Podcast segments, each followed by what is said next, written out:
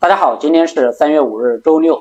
今天我以苹果为例来分享一下我对商品牛熊市周期的理解。首先，我们来看一下苹果加权指数。苹果的加权指数呢，是以每个合约的持仓量通过加权计算出来的。价格高的品种，它的持仓量比较大的话，那它占的权重就比较大。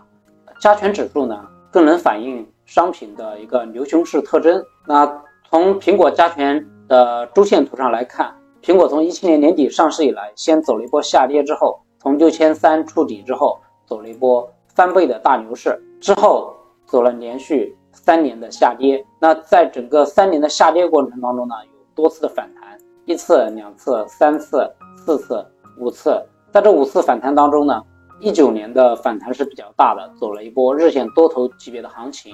那么二零年呢，也有一波小的多头行情。那这些行情走完了呢，它继续沿着周线级别的下跌往下走。那么从二一年见底之后呢，我们可以看到。一波上涨之后，这个反弹到达前高点六千六这个附近的时候，没有继续下跌，而是突然的两根周线大阳线的上涨，然后到达了八千七百八十这个价格。那这个价格呢，突破了前面多个高点，也站上了这个周线的六十单位均线。那么，在我个人看来，这三千多点的上涨是宣告长达三年的熊市周期结束了。熊市周期结束。那么接下来，我个人是看苹果的牛市的周期。那么牛市周期具体是走一年、两年还是三年，我们不清楚。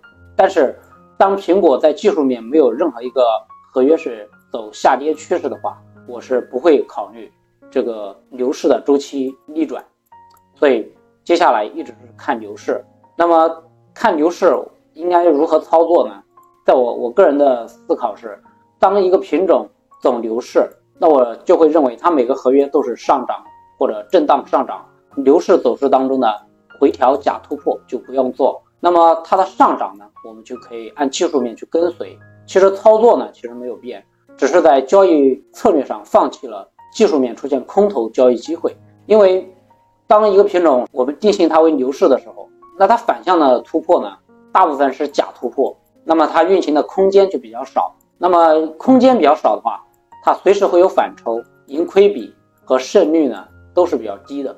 当我们放弃了低胜率、低盈亏比的时候呢，那我们顺着牛市去做多的话，因为它上涨，第一次可能做多止损，但是总有一次做多是对的。从整个概率上来说，顺着牛市去做多的话，那我们的胜率就要比较高，而理论的盈亏比呢，同时也比较大。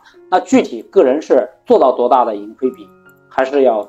看个人的一个交易的耐心、交易策略、个人的执行力。但是我们通过这样的一个筛选，我们就放弃了一些机会。那么首先来看零五合约的周线，零五合约呢还有两个月进入交割月。那么周线一波上涨之后回调，那这个回调过程中，日线有个假的突破之后又往上走。即使我们不做多，那我们不在这些位置去做空的话，那么就规避了损失。那么再看二二幺零合约，我们看日线图。日线图二二幺零在七千二百一十这个位置呢，产生低点，低点不断抬高，再往上走。那目前来看，幺零合约在十月份时间还早，那么对接下来的行情呢，我个人是不去追突破的技术面多头，而是看震荡偏多。等它洗盘结束的时候呢，再去做多，做低点不断抬高的秩序做多。等它变成主力合约，突然走一个形态加速的时候，我们也可以去打突破。我们通过这样的方式去参与，这样的话会大大提高我们的胜率。暂时呢，幺零合约的持仓量只有四万手，暂时是不适合去追多的。像这种直接上来的话，是第一步就验证了我对牛市的这个思考。那么下一步呢，我就是看震荡偏涨，等回调出现秩序的时候，我们再参与。那么对于一个品种一直走牛市，那我预期的就是每个合约都是震荡偏涨，所以每个合约我都是放弃技术面做空的机会的。就是这样的一个思维。那么就像棕榈油一样的，几年的牛市周期走完之后，走几年的熊市，再走几年牛市，再走几年熊市。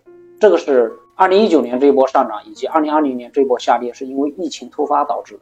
那么除掉这个的话，它基本上是油脂是几年牛市，几年熊市。有些品种呢是一年牛市，一年熊市，或者是几个月一波，就是合约之间的价差比较大，每个品种不一样。那么农产品相对来说呢，它基本上是。牛熊牛市几年，熊市几年，这样的规律比较明显。那如果这几年都定性为中牛的牛市，那么不做空，即使我们没有做多赚到钱，那么不做空，我们将规避了很大的一个损失。那么这是个人的一个交易思维，欢迎大家评论表达自己的观点，谢谢大家的观看。